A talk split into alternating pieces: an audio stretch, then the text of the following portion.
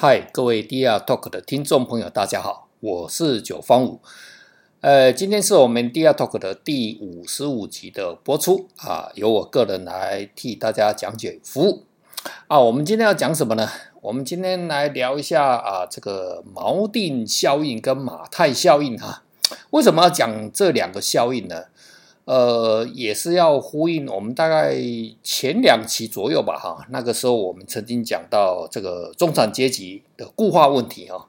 那这个问题哦，大概有一些私下朋友跟我聊，这个这个有不太懂哈。呃，我们先从锚定效应开始哈。什么叫锚定效应哦？嗯，我我举。几个例子来跟听众朋友分享哦，例如说有一次，呃，我记得我我有去看那个保时捷汽车哈，我就去看了哈，没有买哈，然后去看那个很很有趣的，就是看那个保时捷汽车，然后然后进去那个商场里面哈，然后就看到很多那种客人啊，他们啊叽里咕噜叽里咕噜讲啊，那我记得我们就去看那个马 ken 跟那个什么凯宴的的那种。这个比较大型的这个修旅车，然后呢，我我就听到听到那个在场的那个可能是客人哦，他们讲哇，你们这个车车怎么三百多万，怎么那么便宜呀？啊，这样子。那我的我我就一直注意他们的一些对话，然后旁边人说，对呀，你们这个车怎么这么好哦，然后卖那么便宜这样子哦。那这个事情我也曾经跟听众朋友分享过。那后来有一次呢，我也曾经到那个那个牛头牌汽车哈，就 Toyota 汽车那边哦看车，然后在听那个现场的那个客户他们讲啊，哇，你们这个车太贵了啦，那这这能不能算便宜点啦？这个车好贵哦，就六七十万的车了哈。各位听众朋友，你不觉得很奇怪？就是说，你到一个三百多万的这个保时捷的汽车那边哦，你听听到那个是保时捷比较便宜的车子哦。哦，如果一般人你对车子没什么研究哦，你你听到了保时捷这个品牌哦，你认为它的定价是是在多多多少的价位左右哈？然后你又，如果你到呃这个牛头牌汽车哈的那个店家哈，然后去问那个汽车价格，那你认为牛头牌的汽车应该是多少价位？好，我要讲的就是一个价位的这个锚定的效应哦，因为我一般人哦会认为说啊，那个保时捷汽车啊，这个这个是可能是都是好几百万的这个哈，比这个。E a 二 B 啊，这种汽车还要更贵的，都已经是快要接近跑跑车级数的。哈，一般人呢，哈，当然很很懂车的朋友呢，我我们在此就略过不不不论哈。就一般人会认为，哎，这个车子好几百万呢，搞搞不好呢，好贵的哈，选配之后哈，可能快要接近千万吧，应该有吧哈，差不多是这样价位。然后你听到说，哇，这个车子呢？隔音设备这么好啊！你看这个里面啊，这个装潢啊，哦，装修啊，哦，什么这个用料啊，都这么好，居然只卖三百万，哇，好便宜哦！哎，这个就是一种锚定效，因为我们本来可能会预期说，哎，一台保时捷汽车应该是在五百万到一千万中间，然后结果这个修理车呢，哎，奇怪呢，怎么卖那么便宜，对不对？啊，他觉得效果短嘛，因为长得很大吧，哦，一般人会就以体积而论，对不对？哦，跟那个跑车比，哇，长那么大，哎，怎么只有三百万而已？哇，这个好便宜哈，哦！就说三百万台币这么便宜，那那你就想说，哎，这个车子好便宜哦。那你反观哦，那个牛头牌汽车哦，因为它的价位也是有有中，就稍微配备好的啊，有有可能会接近快要。接近百万嘛，对不对？那便宜的可能六七十万，或者是怎么样？然后你会觉得说，哎呀，这个车子你怎么要卖我七八十万？假设你问到一个比较稍微贵一点点的牛头牌啊，哦，那就哎，怎么那么贵啊？你不是应该要啊更便宜一点吗？对不对？好了，这个就是在价格上面哦，在商品的价格，我们心里面哦会有一种锚定的这种效应哦。那我再举一个案例哦，就是我们艺术圈的一个案例哦。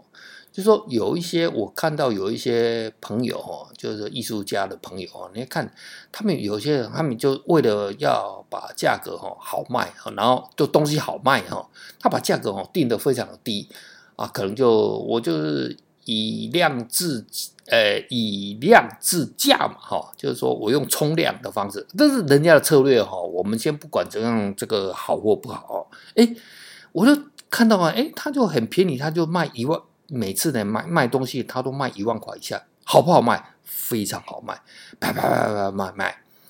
他卖了大概个五六年呐、七八年呐、十年时间呢、啊，哎，他打算把价格往上调，我都亲眼见过哈，这是我亲眼看到的案例哦，他是调个几万块而已，哎，卖不动了。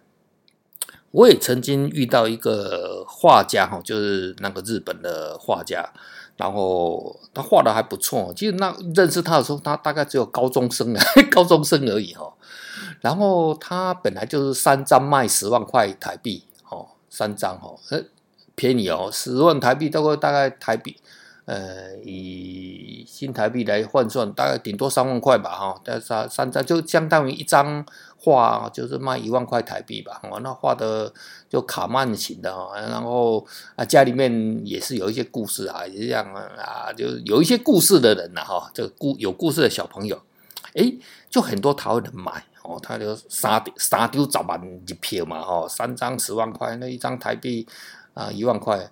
然后呢，他就是有一年他卖的非常好。然后呢，他爸爸就是家里面就是也喜欢啊这种酗酒赌博的啊，然后都看小孩子哎，没有什么念什么书啊，结果好像哎，是不是变成艺术家啦啊？然后他就说哎，下次你去台湾的话，我都卖贵一点哦，这个一张至少卖个。啊，卖个二十万日币吧，好，二十万日币其实也不贵啦，哈，就是说，呃，就是台币大概嗯六万七万，然后他就来台湾了，然后就开始卖。抱歉了，那一次他全部供股，我觉得他就哭丧的脸了，回去日本。嗯，他的东西都没变，可是以客人的角度来看哦，就。就原来本来就很多人推荐我哦，那时候我也是小小的收藏家哦，然后就是嗯，就是说就要去看他的东西。那我带了很多那种呃，对绘画喜欢的藏家或者朋友去看哦。哎，这个小儿子的东西呢，这个卖这个价格了，太贵了哦。那个一号折合折算之后，变成是上万台币哦。那基本上呢，在台湾了哈，在台湾如果是一号卖到十万块啊，一万块台币的，呃，都已经算是小有知名度的这个这个这个画家哈、艺术家哈，才有才有办法办得到哈。然后他定价策略呢，基本上就出现问题了啊，就就全部巩固。那为什么会这样子呢？这个就是锚定效应嘛。就一开始的话，本来就说啊，你你的你的身世啊，你的东西啊，你的画风啊，大家认为说，哎，你这个价格本来是啊一张一万块台币的，是蛮不错的。那你你现在变成一张呢，突然间涨了七倍六倍，就在一年时间之内，哇，你这个是怎么跟？你这个是？你这个是什么？这个是是这个这这个是加密货币吗？啊，你这个是啊以太币吗？还是还是什么什么币呀？或者是什么超级什么牛股啊？特斯拉一年没有涨那么多嘛，对不对？你一次要涨那么多，人家就会开始来衡量你哈。所以哈，这个就是呃这个锚定效应哦。那所以这个这个还有哈，我们在讲投资好了哈，金融界的哈，你看哈。就我们就讲，嗯，好了，就例如说，有些某些台湾有一些股票曾经哦飙到什么啊，这个快接近千元嘛哈，有一些什么太阳能概念股啊，哦，还有什么呃 HTC 啊啊那个厂牌 啊啊，这就曾经宏达电啊曾经飙到都快要一千块嘛哈。那有一次呢，我父亲呢就跟我讲说：“哎，宏达电材现在已经跌到剩下一百多啊，我一定要给他买十张。”我说：“千万千万不行不行不行！哦，你看看宏达电的股价呢，就最后面是怎么样的结果，他这个查嘛哈。可是呢，我父亲的大脑里面他就一直记得，哎，宏达电是一个很贵很棒的绩优股啊，曾经快要接近一千块啊，那现在跌到一千五啊，应该逢低买进啊。哈。像这种案例呢，在我们的许多投资界的这个爱好投资的朋友呢，一定都会遇到哈。例如说，两千年的时候啊，那时候这个亚马逊啊，或者是微软都一样哈。哦，那曾经都飙了非常贵哦，然后他们股价就哦，假设就亚马逊好了，那曾经到达一百块哦，在两千年的时候，那最后跌跌到五块六块。可是你当时如果你是在呃三十块啊，或者二十几块，哇，这个已经腰斩再腰斩了，赶快买进哦。那、啊、买进的话，你跌跌跌到哇天呐，怎么二十几块跌跌跌到十几块？腰斩的时候，你你你会吓到，啊大部分人都会就认赔了哈。然后。你根本撑不到五块六块，你看了你真的就是完全信心崩溃哦，就挂点了哈。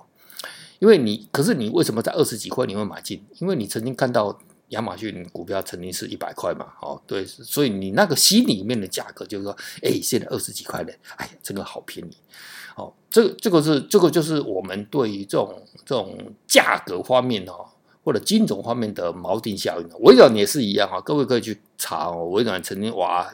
在两千的时候，那时候网络泡沫的时候都搞得很贵啊。那后来搞了大概十来年之后，才超越那个高点哈。另外一个我们再来讲的一个马太效应哦，啊，这个马太效应就源于马太福音哈的一个呃寓言故事哈，就是一个国王嘛哈，什么给了三个仆人啊，什么。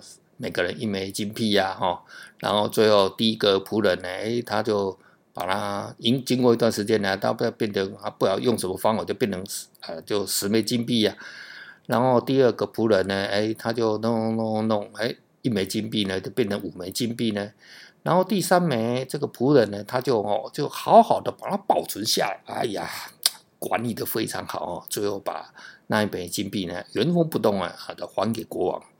哦，你那国王的想法是什么？国王啊，就把那个第三个仆人啊，那一枚金币啊拿起来哈，就就把它拿去送给那个啊，呃把一枚金币变成十枚金币的那个最富有的人哈。这个在告诉我们呢，就是说，哎，这个马太效应，现在我们经常会把它用在什么？就社会上哈，这种啊，贫者愈贫啊，富者愈富哦。我们都很害怕就，就啊，这个马太效应呢，会不会发生在自己的身上哈？那再举一个例子哈，我们讲嗯富人的例子哈，你注意看那些富人哈，富人当然这他们都会有一些，大部分都会有一些下一代嘛哈。那你看那个富人的这种爸爸了哈，或者是爷爷，他如果哈在在在分配资源给那个小孩子，他一开始哈，他还是会很公平的哈，可能。呃，例如啊，哈，加个人身上，每个人身上啊，就给他们啊啊一间公司啊啊试试看呐、啊，就管理看看呐、啊，哦，或者是每个人给他们啊一百万美金啊，或者怎么样啊去做试验啊，那哎哎 anyway 不管了哈。那经过一段时间之后，你会看到那小孩子哦，就是有强者也有弱者，而就出现了。那你看最后哦，你看那个爸爸哈，这个富人的这种事业哦，爸爸最后交班的时候会怎么交？他会依照法律上每个人公平，每个人几等分吗？哦，有，这有，当然有些有，但是你多数你看到的情况不是这样子的。他会把那个最厉害的那个小孩子哈，指定他成为接班人，然后呢，把啊这个集团里面呢或者企业里面的大部分的资源呢，全部灌给那个小孩子。哦，这个一样啊，这个就是马太效应的哦，哦，就是把。让那强者变得更强，你想想看嘛，富人他一定是这样。我希望说，我这么优秀的基因，我一定，当然，我一定要把我这个优秀基因呢传给最强的那一个人嘛，哦，对不对？那你小孩子生下来有一些可能会像妈妈，或者是是隔代遗传，或者怎么样啊？也不是说每个人都很厉害嘛，对不对？当然是大部分都还不错，但是还是不错里面还是有一个强的，比较弱的嘛，当然是有这样子。你看哦，那个古代那个国王哦，在传那个传位给那个小孩子哦，也是这样情况哦。一般呢，是不是给那个什么那个大太子，对不对？可是我们在看到历史上也看到很多那个太子最后都被废掉啊，对不对？很多继承的继承王位的也不都是给那个太子，他还是会给什么？给最强的，对不对？以前的国王，对不对？皇帝那么会生，对不对？那小孩子那么多。那皇帝的位置就只有一个，那要给谁呢？难道就一定会给大阿哥吗？哎，故事好像不是这样子嘛，对不对？就是他还是会把那个资源呢给最强的。好了，这个是不是就是一个正循环跟负循环的问题了？对不对？好了，我们今天为什么要讲这个哈？我们把前面两集之前讲的这个中产阶级的这种。这种阶级固化问题啊，把还有把今天的锚定效应跟啊马太效应呢，把它整合在一起呢，我们要如何来解释这个问题？我们当然都是很害怕说，哎呀，这种马太效应啊，就就就就最后变成这强者愈强啊，啊弱者愈弱啊，富者愈富啊，贫者愈贫啊，那怎么办呢？所以你必须要什么？你要破除的就是什么？锚定效应嘛。你先解决了锚定效应，你要先理解锚定效应，你的定价策略，你的目标就要策略，要先解决掉锚定效应。你只有先破除了锚定效应，你才能防止马太效应的发生。啊，这是我个人研究的心得哈。因为这个社会上哈，就是永远是金字塔了哈。过去的世界啊，现在的世界，未来是都这样。你别那永远别想说什么倒金字塔啊，那些什么啊，中产阶级啊，越越越多啊，那不可能啊，就绝对不会这样子。那。那既然这个马太效应在我们过去、现在、未来都会发生，那你要做这种中产阶级固化问题的突破，或者是从啊下面的阶级往上面跑，你怎么办？哦，所以今天跟听众朋友分享，就是说你要先突破这个呃我们心中哦这种锚定效应啊，先把这个锚定效应呢先把它突破啊，你要把你的精神呢发呃用在这种锚定效应。啊，这个解决这个事情，然后呢，你自然而然的，因为你就会升级了嘛，对不对？啊，例如说，嗯，举个例子啊，说，例如说你交很多朋友，对不对？那你交的朋友都是正循环啦，例如说啊，都是比较啊啊，跟一些好人呐、啊、混在一起啊，不要跟那些小人呐、啊、混在一起啊，对不对？啊，你都。比较阶级一层一层突破嘛，那你就是你的你的生活圈呢，就慢慢成为正循环嘛，对不对？那你都跟一些好吃懒做的啊，每天啊就是那种酒肉朋友啊，对不对？每天就喝酒啊，或者是啊就抱怨都抱怨西啊，抱怨政府啊这样子啊，那你跟那些人混干什么？你你你你跟那混，你会有前途吗？不可能嘛！那个就是你会人，你的人生就变成什么负面的循环嘛？那你跟那些啊很喜欢奋斗的人啊，对对，对于未来生活充满希望的人，跟那种正能量的混在一起，诶，多多少少他会影响你，啊，你也会影响他，对不对？然后大家呢就不断的向上成长，对不对？那那大家就变成正数正向循环了。那正向循环，你是不是就变成马太效应里面的什么？的强者，你就变成马太效应里面什么的负者，那不就好了吗？好，好了，我们下次再来跟听众朋友分享啊，看看有没有其他的一些效应啊，来跟再来跟听众朋友啊做一些五四三的胡乱。好，今天就到此为止，拜拜。